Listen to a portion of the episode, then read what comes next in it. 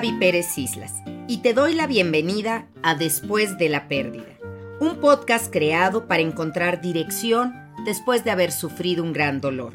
Prepárate para 40 minutos de esperanza y trabajo de duelo. Comenzamos.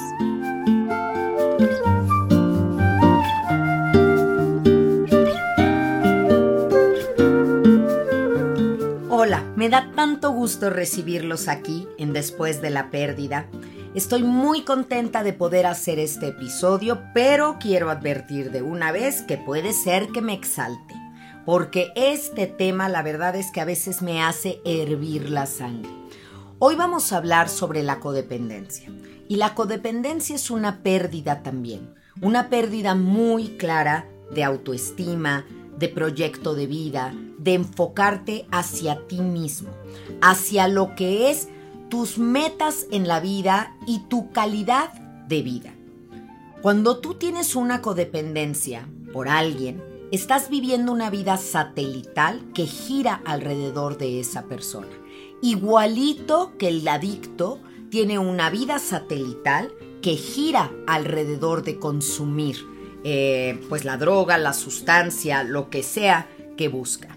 Qué terrible necesitar de alguien.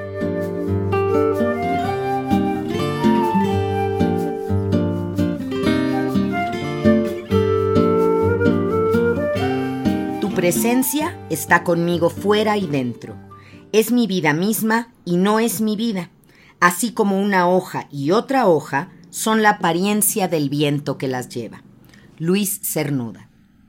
Este fragmento de un poema de Luis Cernuda, un poeta español, ejemplifica muy bien cómo a veces ponemos en el otro cualidades, características que deseábamos tener nosotros y no las tenemos. Y al tenerlas la otra persona que está con nosotros es como si nos complementara, como si ahora sí fuéramos una persona completa. Tú eres una hoja y yo soy otra hoja, y en realidad no somos más que la apariencia del viento que nos lleva, la apariencia de la relación que tenemos o de lo que creemos que es el amor. Y hablar de codependencia en tanatología tiene unos toques muy especiales. Las tres frases más comunes escuchadas después de un duelo son yo no voy a poder vivir sin él o sin ella, yo sin ti no puedo vivir, frase totalmente codependiente. Y vean cómo desde ahorita empieza a hacernos cortocircuito esta información, porque eso es lo que hemos identificado como amor. Eso es lo que creemos que es amor. Y resulta ahora que no, que es un amor baratito, que es algo enfermo el depender o necesitar de alguien. Después la segunda cosa que me dicen mucho es, ¿cómo voy a disfrutar yo si la otra persona ya no está disfrutando? ¿Cómo quieres que coma y vaya a un restaurante cuando mi papá ya no come o mi hermano ya no come? Y esta culpa que te genera tú vivir algo que el otro no, también tiene que ver con codependencia. Qué fuerte y cuántas fibras estoy tocando al decir estas cosas. Tres. La tercera cosa más repetida es que sin él mi vida ya no tiene sentido yo solita, voy a ir a comer yo solita, es como yo no soy suficiente. Yo no soy esa naranja completa, necesito la otra media naranja, concepto muy arcaico acerca de lo que era el amor o una buena pareja. La codependencia se da cuando creo que mi vida se va a extinguir sin la presencia del otro. Y empiezo a ser del otro mi astro rey, y giro alrededor de él como si yo fuera su luna, su satélite, y me rijo por lo que decide el otro, por lo que quiere el otro, por lo que hace el otro o la otra, obviamente, y dejo de tener una vida propia. Y todo esto hecho en nombre del amor.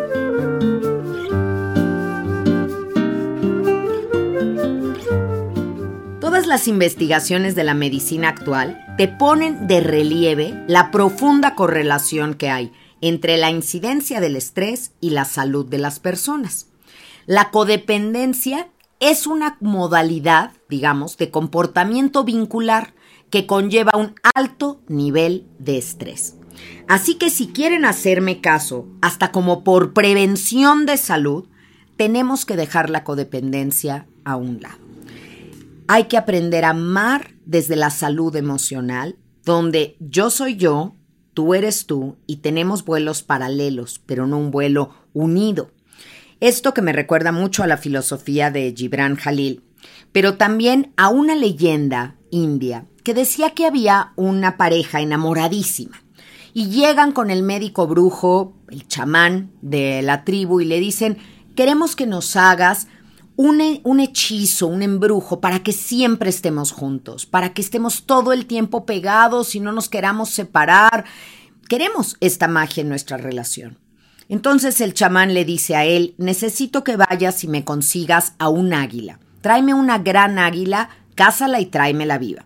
También tú, por favor, a la mujer le dice, ve y consigue un águila, tráela, métela en un saco, en un costal y me la traes viva. Bueno, pues se lanzan a esta gran y difícil tarea, pero el amor bien lo vale todo. Después de muchos esfuerzos consigue cada uno el ave prometida. Regresan y se la llevan al chamán, esperando que él iba a hacer un conjuro, alguna pócima, una cosa así. Pues resulta que lo que él hizo fue amarrar el ala derecha con el ala izquierda del otro pájaro, amarrarle ala con ala e invitarlos a volar. Pues esas dos águilas no pudieron levantar el vuelo y no podían levantarse del piso. Pero ¿qué pasa? decía ella. Si yo vi a la mía volar, no sabes qué bonito volaba. Y él decía, uy, la mía elevó unas alturas, por eso fue tan difícil atraparla. Y el chamán les dijo, justamente eso es lo que quiero enseñarles. Cada una de estas aves por su cuenta es majestuosa y tiene un gran vuelo, pero en el momento que las amarro una con otra, ya no pueden levantarse del piso.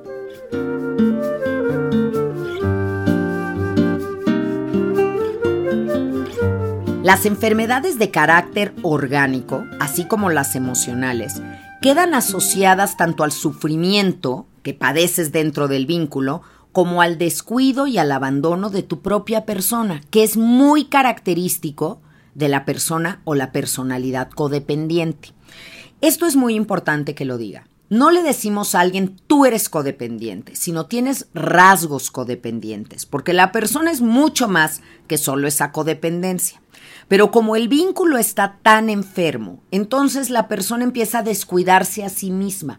Todo el reflector de su vida lo tiene puesto en la otra persona. Y al servicio prolongado de cualquier profesión, tú empiezas a caer en un síndrome de agotamiento profesional. Es así, por eso los maestros tienen su año sabático, a los pilotos y aeromosas las descansan un tiempo porque no pueden estar volando siempre, porque hace daño a la salud. Pues no hay profesión o actividad más desgastante que el ser codependiente. Y ahí no hay tregua. Obviamente la persona está desgastándose, se olvida de sí mismo y está nada más viendo lo que hace el otro. Tu paciencia, tu tolerancia se van a ver muy disminuidas y claro que el cuerpo va a empezar a manifestar síntomas de que necesitas un cambio. Y así llegan a terapia conmigo, necesitados de un cambio. Es muy curioso el trato que se le da a la codependencia en tanatología. Porque es muy diferente, yo lo he dicho en varias ocasiones, a una terapia de psicología. Aquí es mucho más confrontador. Yo tengo que ser un espejo de nítida resolución en el que mi usuario se refleje y se dé cuenta lo que está haciendo. Lo enfermo que está esto. ¿Cómo usan el plural, por ejemplo? Ay, Gaby, perdóname que llegué tarde, pero es que ayer dormimos mal porque nos dio gripa y yo no te veo nada de gripa. Bueno, yo no, mi esposo tiene gripa. ¿Y por qué usas el plural? O las mamás que dicen, ay, mañana tenemos examen de matemáticas. Ni Dios lo quiera que tuviéramos examen de matemáticas. Yo ya acabé la escuela y ya pasé por eso. ¿Por qué hacen suyo el examen del hijo? Ay, Gaby, porque eso es el amor. No, eso es la codependencia. Tú tienes tu chamba, tú tienes tus actividades, tus cosas, yo te apoyo, te pongo todos los medios para que puedas estudiar, pero el examen es tuyo y la responsabilidad es tuya y no es mío. En el momento que usamos este plural que nos parece tan romántico, alguna de las dos partes desaparece en función de la otra. Y son muy claros los síntomas en el cuerpo cuando el cuerpo empieza a decir, hey, oye, aquí estoy, Aquí estoy, también veme a mí. Yo creo que este síndrome de agotamiento profesional que empiezas a tener se manifiesta como que ya dudas si escogiste la profesión correcta. Ya no le estás dando tiempo de calidad a quienes tú les prestas servicio o atención. Pierdes tus ideales. Ya no te reconoces en lo que ahora eres y a veces puedes sentirte explotado por el otro, aunque tú te has puesto de pechito para que esto pase. El codependiente hace su tarea de manera muy controladora. Yo diría que obsesiva, compulsiva y perfeccionista. Fíjense qué palabrotas estoy usando. Yo creo que el nivel de estrés de ser tan controlador con alguien puede acabar en un síndrome, como les decía, de agotamiento profesional que se le conoce como burnout, pero también va a afectar todas tus áreas de desarrollo. Ser codependiente es una actividad muy demandante, no gratificante, muy mal pagada, y por supuesto no estoy hablando de dinero o remuneración económica, y muy triste. ¿Cómo la ven? Girar tu vida en torno de alguien más es el oficio más desgastante del mundo.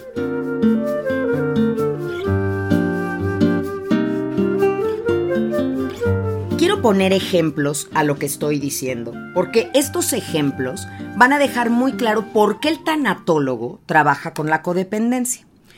Llegó una chica a mi consulta un día a decirme que llevaba alrededor de cinco años en una relación muy destructiva. Ella le puso la etiqueta de tóxica con un hombre casado.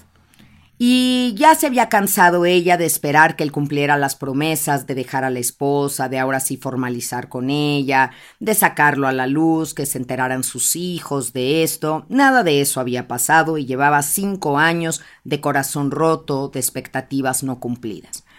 Cuando empezó a contarme toda la historia, y le dije, claro, es una pérdida, porque tú esperabas que algo pasara y no pasó, y eran tus sueños, y me dijo, no, no, no, Gaby, espérame. Yo lo que quiero trabajar contigo es que ya no me duela. Es decir, yo quiero seguir con esta persona, la verdad ya son muchos años, no lo quiero dejar, pero quiero que no me duela. Me quedé helada, igual que ustedes, porque es como pedirme, Gaby, traigo un cuchillo clavado. Quiero que el cuchillo siga clavado, pero quiero que ya no me duela. ¿Qué puedes hacer por mí? Nada, absolutamente nada. Porque la persona que es codependiente no se da cuenta todo lo que está sacrificando, todo lo que está dejando de vivir, todo lo que queda en el camino. Por algo que es como la ruedita del hámster. Está vuelta y vuelta y vuelta sin fin, pero no van a cambiar las cosas y no va a haber otro desenlace. ¿Por qué sigo ahí? ¿Por qué tengo miedo de que alguien me abandone? Necesitaríamos acordarnos que alguna vez sin nuestros padres, nuestra vida se hubiera extinguido. Pero ahora que somos adultos, ni a nuestros padres necesitamos, no en ese sentido literal para sobrevivir. Tampoco necesitamos a nuestra pareja y tampoco necesitamos a nuestros hijos. No debemos de necesitarlos, debemos de amarlos, que son dos cosas totalmente diferentes. Porque así, desgastados ya en nuestra profesión de girar en torno a alguien más, yo creo que empiezas a vivir el abandono y no el abandono de la otra persona hacia ti, sino de ti hacia ti mismo, que es lo peor que te puede ocurrir y te vuelves una víctima de la situación. Porque los adultos son codependientes, no se quedan abandonados, están ahí esperando del otro el sustento, la palabra, el apoyo, las ganas para seguir.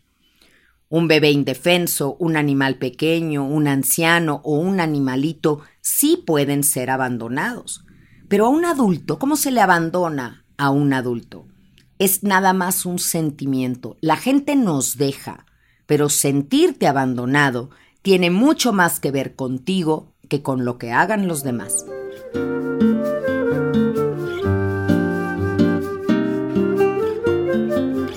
Esta sensación de si me dejas no voy a poder, ya sea porque te mueras, ya sea porque te vayas o porque me dejes de querer, detona todos nuestros miedos internos.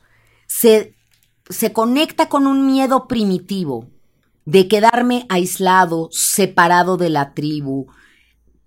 Sin tu amor es sin tu cobijo. Y la estrategia de muchas personas es volverte muy indispensable en la vida del otro para que así te necesiten y no te dejen. Y por eso los codependientes al principio de una relación son parejas encantadoras. Te resuelven, te hacen, te llevan, te traen, te ponen todo muy fácil. Pero hay un truco ahí. Ellos quieren que los necesites, que sin ellos no puedas estar.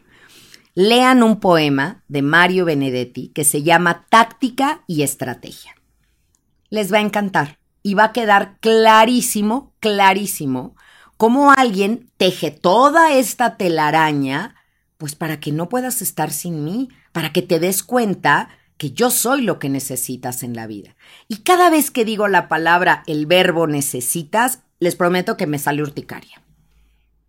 Yo necesito aire para respirar, por supuesto que sí. Necesito agua, porque si no el cuerpo se deshidrata. Necesito alimento. Necesito también pues un techo para cobijarme y ropa para vestir, para protegerme de las condiciones climáticas. Y ya, pues probablemente necesite ir al baño de vez en cuando también, por supuesto, porque todo eso de necesitar tiene que ver con las funciones biológicas más básicas. La supervivencia. Pero necesitar a una persona, no, te elijo. Y ahí está el mérito en elegir. Ese es el título de uno de mis libros, Elige no tener miedo, que es cómo aprender a vivir después de un gran dolor. Y justamente es el libro en el que trato el tema de la codependencia. Hablo de varios temas ahí, del miedo a la muerte, el miedo al abandono, la muerte de un hijo, el suicidio, el secuestro. Y empodero a la persona y al doliente que ha vivido todo esto para saber que la vida es posible después de una pérdida, porque sin ti tu vida no es posible. Sin la de alguien más, sí. La única persona que realmente necesitamos para vivir somos nosotros mismos y nos traemos puestos.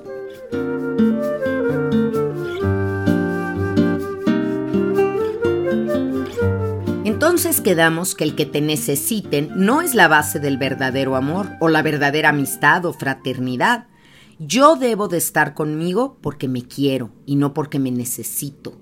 Igual con los otros. Eso es como un amor más infantil. ¿Se acuerdan de eso? Que decían el amor infantil es te quiero porque te necesito. Y el amor más adulto era te necesito porque te quiero. Esa era una frase. Y yo diría que el verdadero amor no es para nada te necesito. Te elijo. Te elijo, quiero estar contigo. Nuestras metas, nuestros sueños nunca nos abandonan, ¿saben? Somos nosotros los que los abandonamos, los que dejamos a un lado lo que queríamos ser o hacer por otra persona. Porque otra persona nos lleva por otro camino, a veces ni siquiera es que nos obligue, elegimos el camino del otro en lugar del mío. Y así, uy, podría contarles tantas historias de mujeres que ven pasar sus mejores años, su juventud, su época reproductiva, al lado de alguien, pues que su sueño no era casarse, su sueño no era ser padre, y ellas renuncian a esto que sí querían, con tal de seguir con él. Y finalmente, él cambia de opinión, tiene una nueva pareja, se casa y tiene hijos. ¿Y cómo queda la otra persona? Y también hombres que, bueno, ellos quisieran casarse y quisieran pedir en matrimonio y la mujer ahora es, ¿sabes qué? No me quiero casar. En mis planes no está casarme. A mí eso no me importa. Mejor vamos a seguir así cada quien en su casa. Y el hombre se queda ahí. ¿Por qué te quedas con alguien que no comparte un proyecto de vida contigo? ¿Por qué nulificas lo que tú quieres para unirte al proyecto de vida del otro? ¿Porque crees que no va a haber más personas? Por miedo a quedarte solo? Si el miedo se esconde atrás de cualquiera de tus respuestas, no es suficiente. El miedo no es razón suficiente jamás para hacer o para no hacer algo.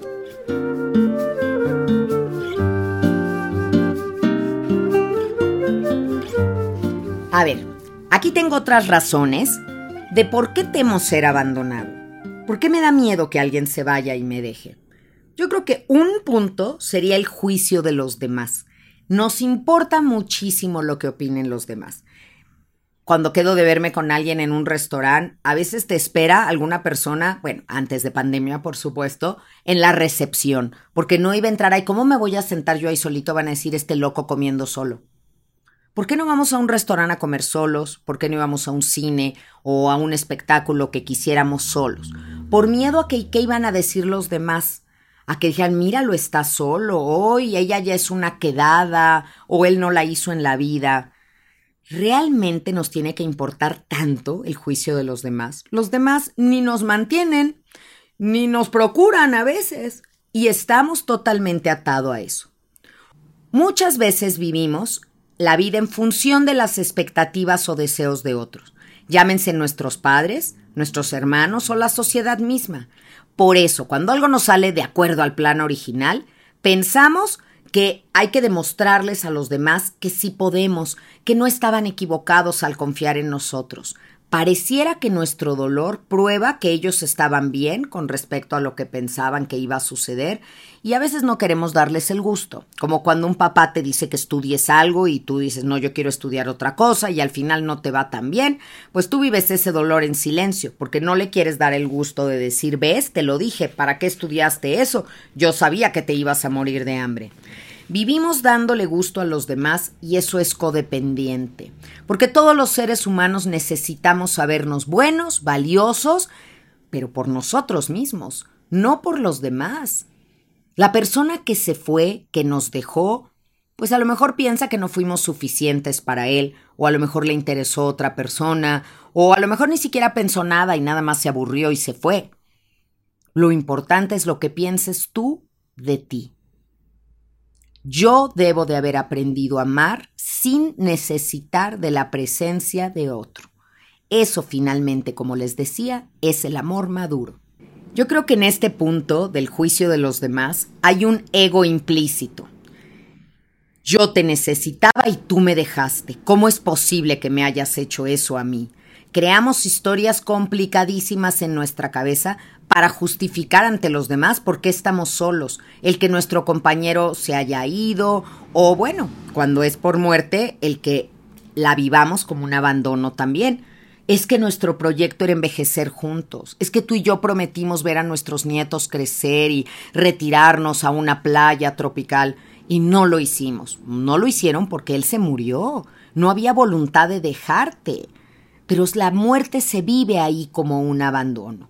Y cabe aclarar aquí que la muerte, además, aunque haya sido voluntad del que murió, es decir, en el caso de un suicidio, de todas maneras coincidió su decisión, su voluntad con su destino, porque si no, no te mueres.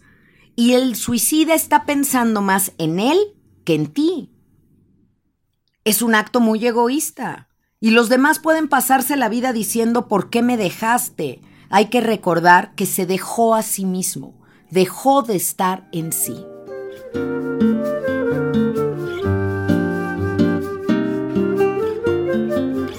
El segundo punto que yo les decía, por el que a lo mejor tememos ser abandonado, es porque consideramos que nuestra realidad es muy triste. Si es mía, pues ¿por qué no la cambio, verdad? Porque nos pasamos la vida queriendo cambiar la vida del otro. Esa es la chamba del codependiente.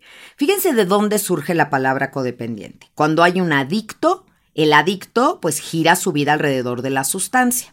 Y el codependiente, término que acuñó Melody Beatty, un especialista en este, en este trabajo, decía el codependiente gira alrededor del adicto. Y luego se dieron cuenta que no nada más era alrededor del adicto, que el codependiente por personalidad, por temperamento, puede girar alrededor de otra persona y esa otra persona se vuelve su sustancia, su adicción. Entonces yo les decía, si considero que mi vida es triste, que mi realidad es triste, pues tengo que hacer algo por cambiarla. Pero en lugar de hacer eso, lo que quiero es relacionarme con personas que adornen mi realidad, que la complementen, que la oculten y así me hagan más llevadera mi existencia. Eso suena que estamos usando a los demás, ¿no? Pues es cierto, la verdad es que los usamos como cortina de humo para no ver lo que tenemos que cambiar o modificar en nuestras propias vidas. Los demás nos mantienen ocupados, o distraídos de lo que realmente deberíamos de estar haciendo, que es trabajar en nosotros, en esta obra en construcción, así como la Sagrada Familia en Barcelona, que es la inconclusa siempre y que nunca van a acabar, yo creo, esa, esa catedral, pues nosotros también somos una obra en proceso todo el tiempo. Hay una tercera razón por la que no quiero que me abandones. Probablemente no me caigo bien. Hay ciertos trances en nuestra vida que debemos de vivir solos. Una enfermedad, el dolor, son experiencias que nos van a hacer crecer. Pero llegas a sentirte desolado. Aunque estés rodeado de personas, ¿eh? hay una parte de ti que vive esto en total soledad. Qué mejor que encontrar a alguien que sea un aliado y que esté todo el tiempo con nosotros, porque así si yo no me caigo bien, pues cuando menos me cae bien el otro y no me siento tan solito. Esto no va a funcionar, porque si tú no te caes bien, ¿cómo vas a lograr caerle bien a alguien más? Piénsenlo. La única persona que necesitas para vivir, repito, eres tú mismo. Eres el que debes de tomarte de la mano en esas noches oscuras del alma, porque cualquier otra persona se puede ir. Por eso el sentido de tu vida no puedes depositarlo en alguien más, en alguien que te traicione, alguien que se vaya, alguien que te engañe o alguien que se muera. Entonces, ¿dónde pongo el sentido de mi vida, Gaby? Pues en ti mismo, en el amor y en Dios, si es que tienes una fe. Porque ninguna de estas entidades te va a abandonar, te va a traicionar, ni morirá antes que tú.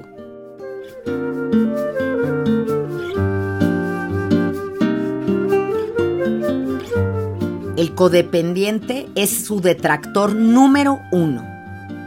Hace que su vida se vuelva insoportable por el miedo de quedarse solo. Y este miedo en un bebé, en un niño pequeño, es normal. Pero en un adulto, y miren la cantidad de canciones, me encantaría ponerle música a este episodio del podcast, pero no tengo los derechos de autor para hacerlo. Pero escuchen las letras de algunas canciones. Tú eres mi espacio, mi religión, sin ti no soy nada. ¿Qué claustrofobia? ¿Qué claustrofobia que tú seas la religión de alguien? Yo no quiero ser eso. Yo quiero ser feliz y quiero encontrarme a alguien que sea feliz y juntos compartamos la felicidad. Pero no quiero volverme el aire que respiras. Sin ti no soy nada. Em, no me enseñaste a vivir sin ti. Híjole, todas estas cosas, como frase de canción y para una tarde lluviosa y tequilera, podrían estar bien. Pero para vivir la realidad con base en eso, no. Un adulto no nada más tiene que sobrevivir, tiene que vivir con autoestima y gobernando sus miedos, porque el miedo estorba, yo he dicho mucho que tener miedo es como manejar un carro deportivo muy veloz, pero con el freno de mano puesto, lo cual eventualmente va a acabar tronándole la caja de velocidades. Decía Mario Benedetti, ahora he pensado mucho en Mario Benedetti, que en paz descanse, mando besos hasta el cielo para este gran autor, pero él hablaba en La Tregua, una gran novela, él decía que la relación que había habido entre ellos era peor que un fracaso era un éxito malgastado. Y pienso que muchas relaciones lo son, que podrían haber sido un éxito si no se hubiera enfermado la relación, si no se hubiera enfermado de celos, porque hay que hablar de celos en la codependencia. Si tengo tanto miedo a que me dejes, pues tengo un miedo atroz a que te encuentres a alguien mejor que yo, o más guapo, o más joven, o más simpática, y entonces te vayas y me dejes. Y por eso tengo que custodiarte y guardarte como si fueras un puñito de arena que yo me pongo en la mano. Y imagínense esto, si yo dejo la mano abierta, la, la palma así extendida, y me pongo un puñito de arena, la misma forma cóncava de la mano, pues va a hacer que la arena se quede ahí. Pero en el momento que yo cierre los dedos, que cierre el puño, tratando de que la arena no se me escape, se me va a escurrir entre los dedos. Y lo mismo pasa con las personas. Entre más quieres que se quede y no quieres que se vaya y que no tenga amigos y que no respire y que ahí esté todo el tiempo, más se va a ir. Ahora, fíjense cómo actúa el codependiente, porque el codependiente es magistralmente maquiavélico. Comete un perspecticidio. ¿Qué es esto, Gaby? Suena homicidio. Claro, Mata algo, mata tu perspectiva, precisamente para que no lo dejes. Entonces, el codependiente te va a decir quién te conviene que sea tu amigo y quién no. Porque ese amigo, fíjate que en realidad no te quiere bien, yo he visto que te tiene envidia y empieza a cambiarte la perspectiva que tienes de algo, el concepto que tenías de amor. Y va cambiando toda tu percepción de la vida y los conceptos que creías tener claro. Cuando estás en una relación así, luego ya no sabes si estoy bien, si estás bien o mal. Eso es lo que llegan a preguntarme a consulta. A ver, Gaby, tú dime, porque no sé si estoy bien o mal. En el fondo sí sabemos. Pero cuando te vuelves codependiente dejas de escuchar tu voz interior y ya necesitas de alguien que te diga si estás bien o mal. Y los terapeutas nunca debemos de caer en esa tentación de decirle a alguien tú muy bien o tú muy mal, porque ese no es nuestro trabajo. Tienes que hacer que la persona sea lo suficientemente fuerte para que él mismo sepa si está bien o mal. En realidad lo sabes. No dejes de escuchar esa intuición y esa voz profunda por priorizar la voz de alguien más.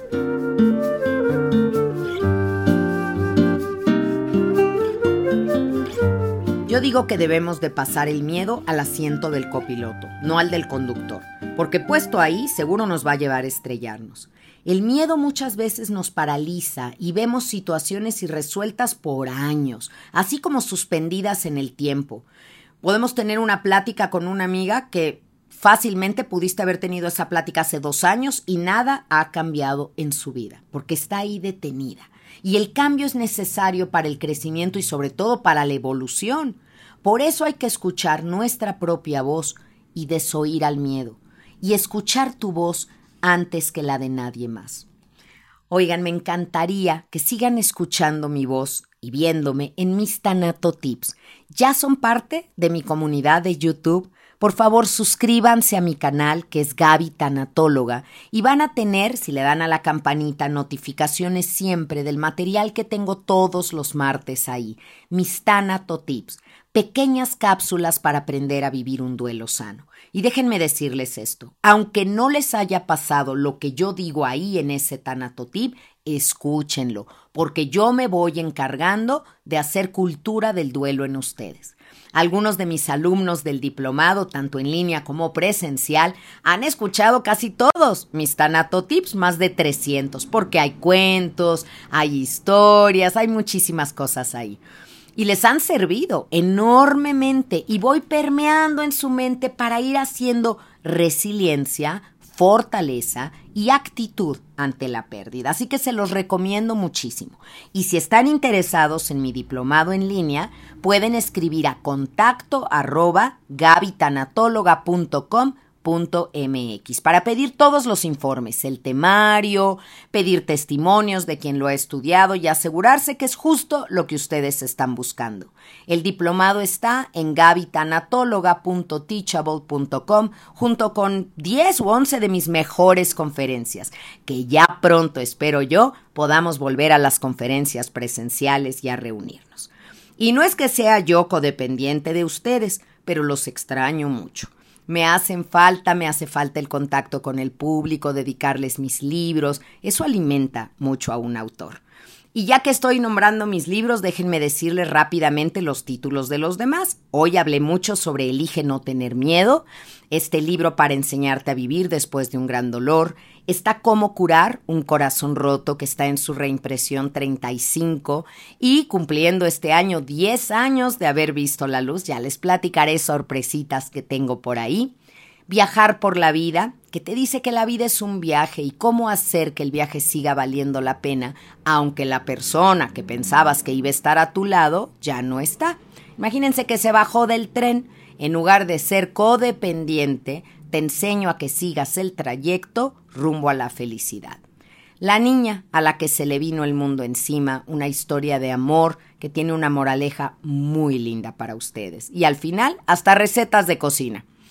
Y luego viene Convénceme de vivir, mi novela que tanto quiero con la vida de Bárbara, una mujer de 81 años que nos comparte su diario.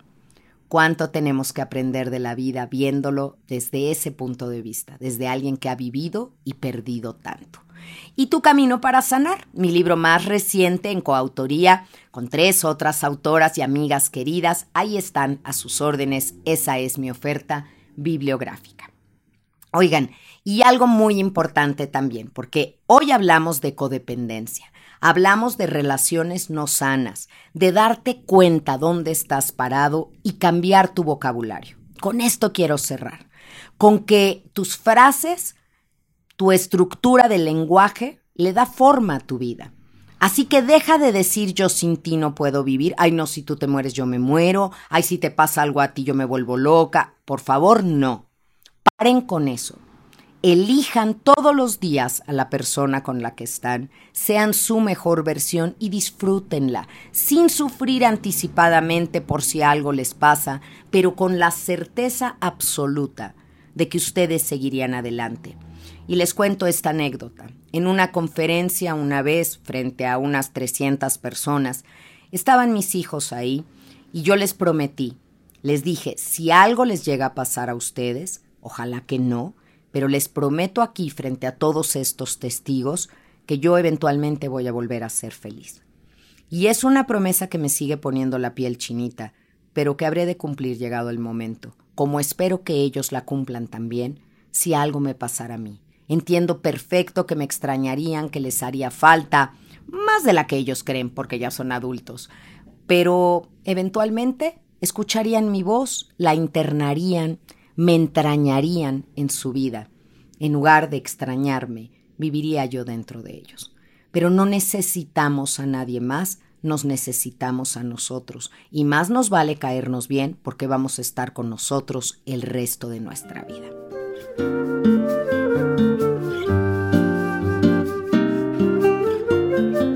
Bueno, aquí va la recomendación de la película. Y ahora sí me puse bien actual, porque en los comentarios de ustedes, que por favor síganmelos dejando, me han puesto, Gaby, me encantan las películas que recomiendas porque son viejitas. Mm, espero que se refirieran a las películas y no nada más a mí, pero claro, también tengo que dar actualidades. Así que les voy a dar una que está hasta nominada para estos Oscars 2021. Es The Sound of Metal, el sonido del metal. Y es la historia de un músico, un baterista que pierde el oído. No quiero spoilear nada porque es una joya de película y pocas veces me van a oír decir esto.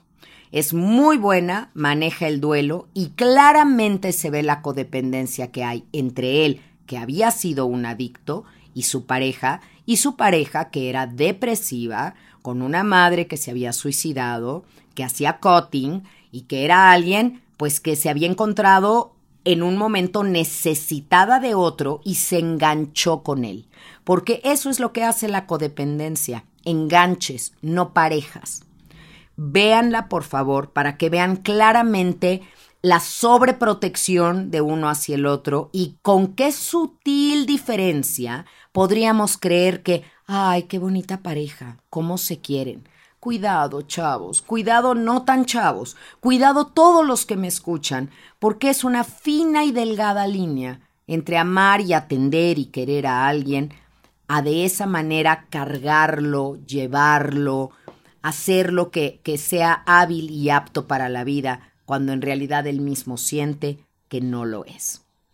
Bueno, pues disfruten esta recomendación de película y síganme ustedes también sugiriendo películas a mí y nos escuchamos muy pronto en otro episodio más de Después de la Pérdida, este podcast que está a punto de llegar al final de su primera temporada. Pero de ustedes, de su gusto, de su comentario, dependerá que haya una segunda.